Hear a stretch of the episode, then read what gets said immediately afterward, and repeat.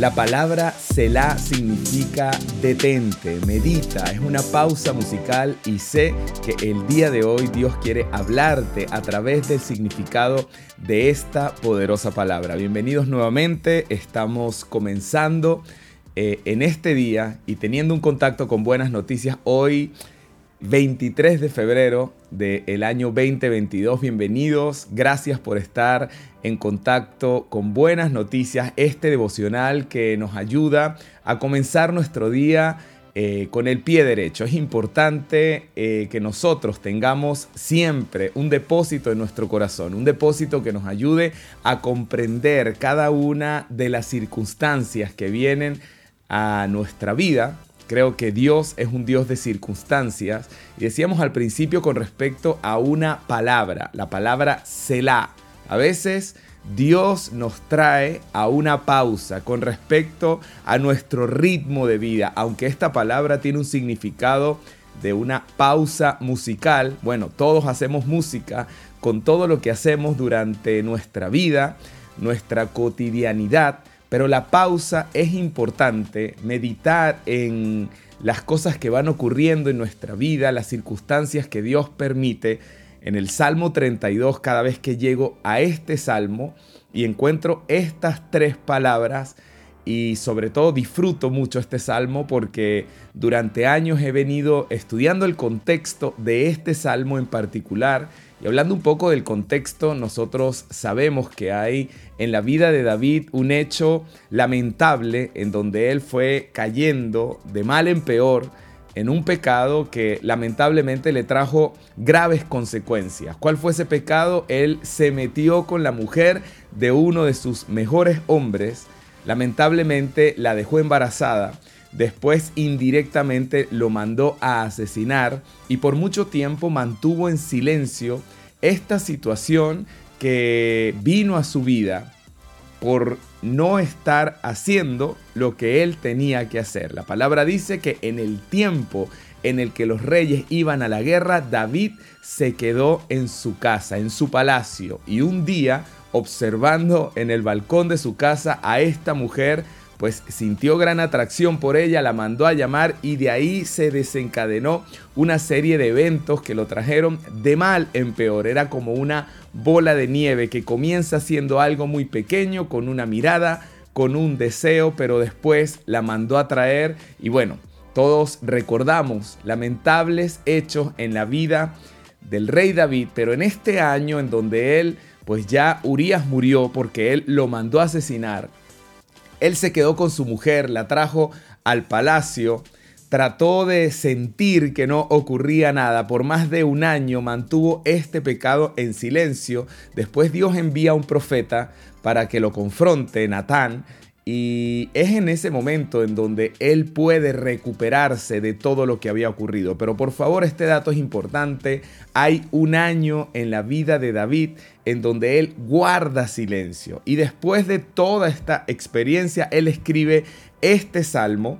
Dice el Salmo 32 en el verso 1, Bienaventurado aquel cuya transgresión ha sido perdonada y cubierto su pecado. Bienaventurado el hombre a quien Jehová no culpa de iniquidad y en cuyo espíritu no hay engaño. Después dices, mientras callé, se envejecieron mis huesos en mi gemir todo el día, porque de día y de noche se agravó sobre mí tu mano, se volvió mi verdor en sequedad de verano. Y ahí encontramos primera vez en este salmo la palabra Selah, estos versículos. Mientras callé, se envejecieron mis huesos en mi gemir todo el día, porque de día y de noche se agravó sobre mí tu mano, se volvió mi verdor en sequedad de verano. Qué versos tan impactantes. ¿Por qué? Porque el pecado en silencio poco a poco te va desgastando, te vas enfermando, te vas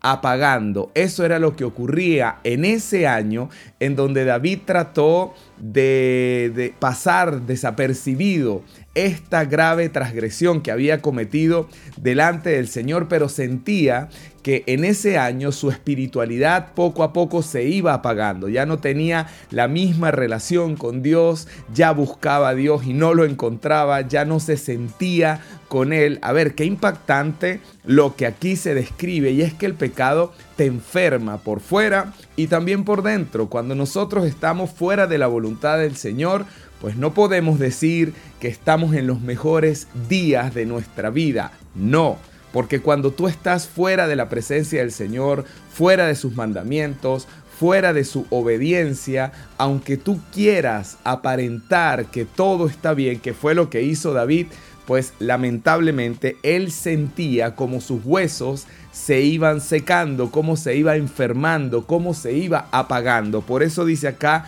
medita en esto.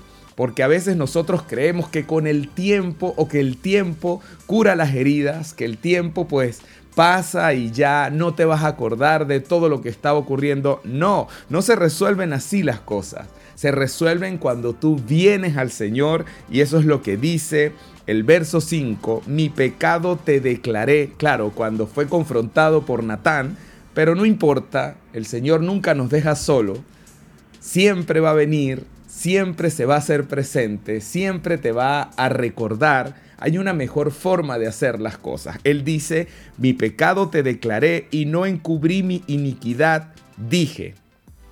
Confesaré mis transgresiones a Jehová y tú perdonaste la maldad de mi pecado. A ver, tenemos un Dios perdonador, pero tú tienes que venir a Él, tú tienes que postrarte delante de su presencia, tú tienes que decirle, Señor, esta es mi situación, perdóname, quiero que esto se detenga. ¿Qué debe detenerse? Pues ese mal que me está cada día consumiendo por dentro.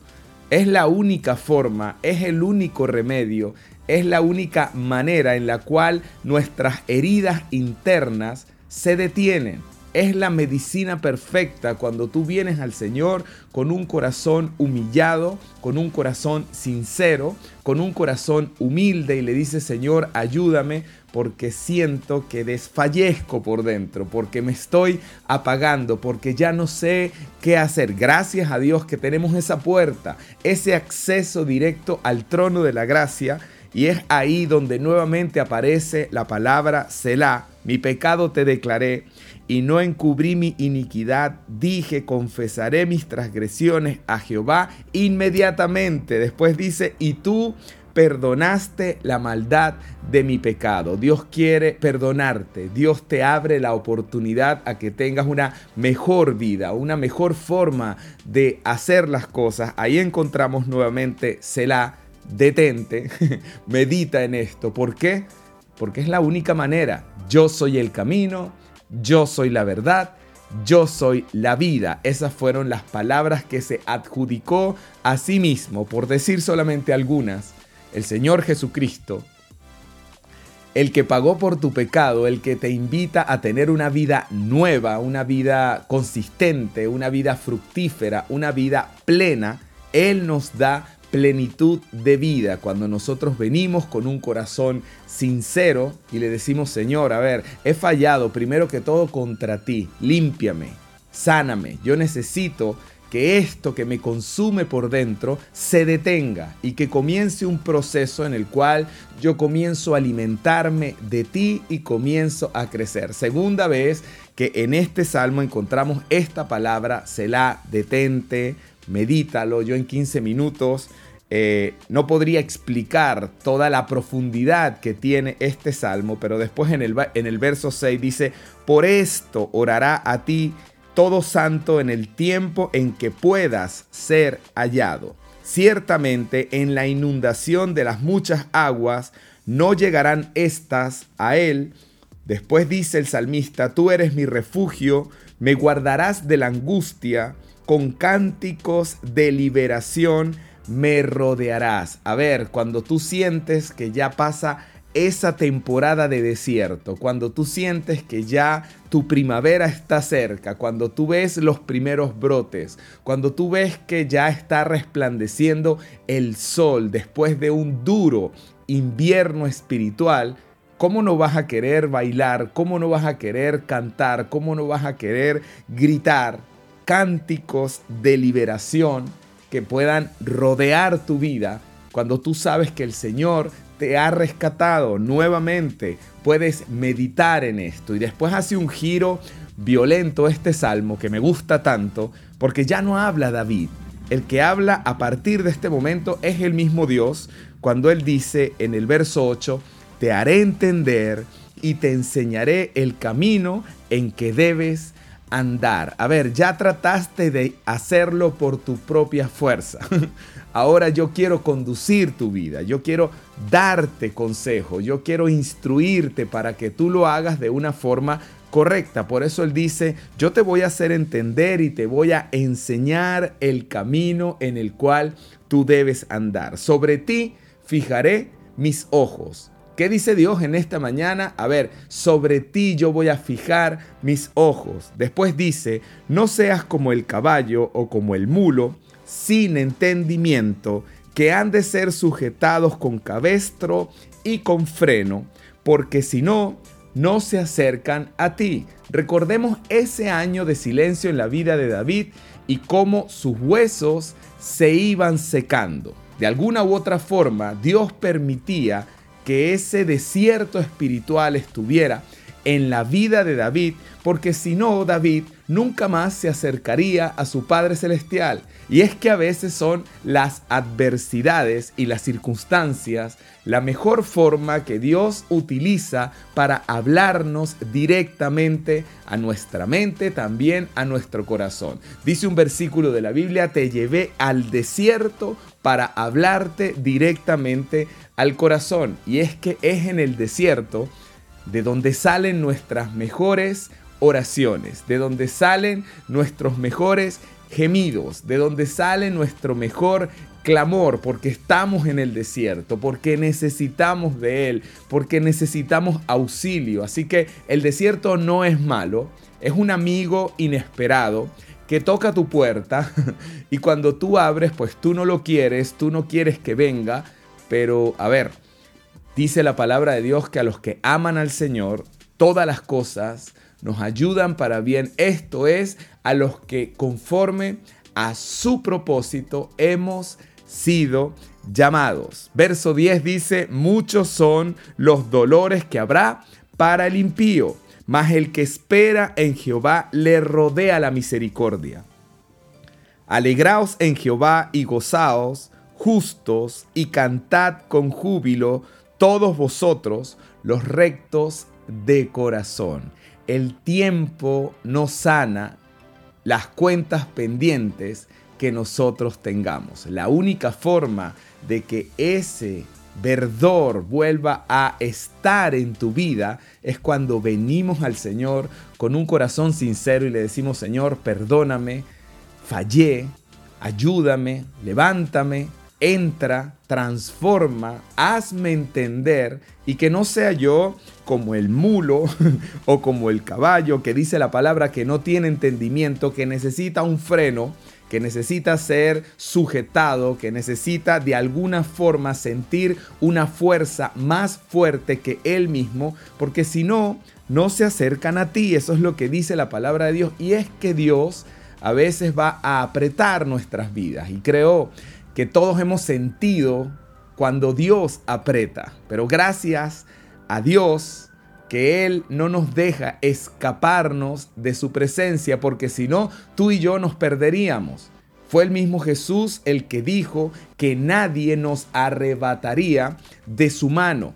Y es un honor y es un privilegio que antes que nosotros estábamos errando, dándole golpes al aire, ahora podamos sentir en nuestro hombro una voz y un toque que nos dice, a ver, este es el camino, síguelo, no te desvíes, enfócate, sé tú buscándome constantemente, buscando mi palabra, buscando mis principios. Yo no quiero que tú seas como el mulo, no quiero que seas como el caballo sin entendimiento. Por el contrario, yo quiero llenarte de sabiduría, de discernimiento espiritual, que tú puedas vivir en mi plenitud y ayudar a vivir a otras personas en plenitud.